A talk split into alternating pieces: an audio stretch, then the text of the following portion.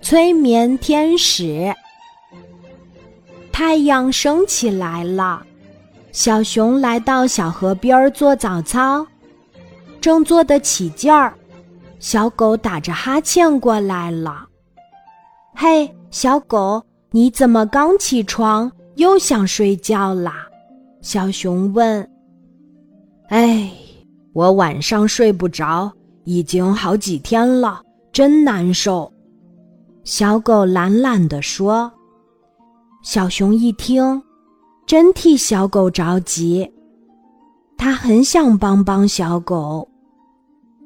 他回想起小时候，妈妈常常哼着催眠曲哄他入睡，那曲子非常好听，他每次听着听着就睡着了。夜里，小熊悄悄来到小狗家，在窗台下。轻轻唱起了妈妈唱给他听的催眠曲，真灵！催眠曲还没唱完，小狗的呼噜声就响起来了。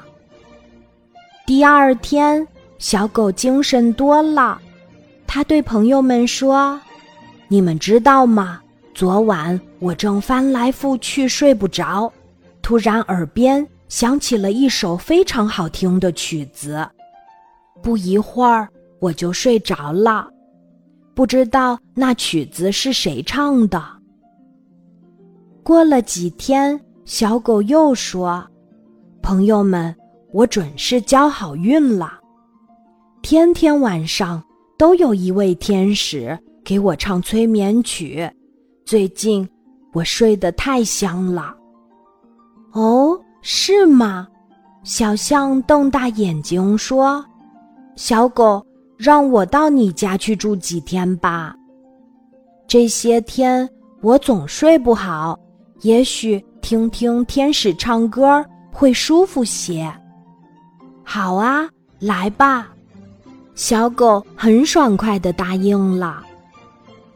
这天晚上，小象躺在小狗家，和小狗一起静静的等着。不一会儿。屋外真的传来了催眠曲，小象和小狗听着听着，很快就迷迷糊糊的睡着了。这下大家都知道了，小狗家有一位天使会唱催眠曲，大家都想听一听。到了晚上，小狗家挤满了小动物，小熊看见了。心想：“啊，这么多小动物呀！看来我要唱的响一点儿，好让每个朋友都听见。”咦，哪有唱的这么响的催眠曲？大家听了觉得好奇怪呀。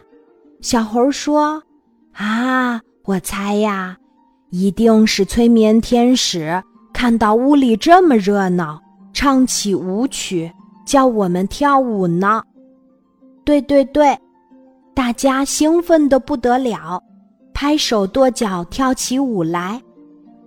小熊糊涂了，催眠曲怎么失灵了？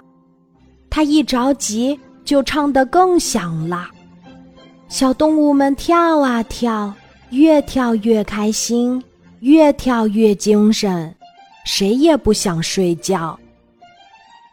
也不知道跳了多久，突然歌声停了，响起了呼噜呼噜的打鼾声。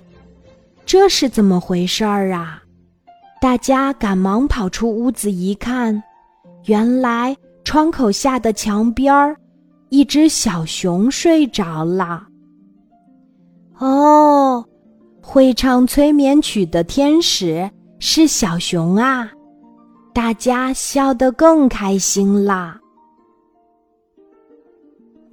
今天的故事就讲到这里，记得在喜马拉雅 APP 搜索“晚安妈妈”，每天晚上八点，我都会在喜马拉雅等你，小宝贝，睡吧，晚安。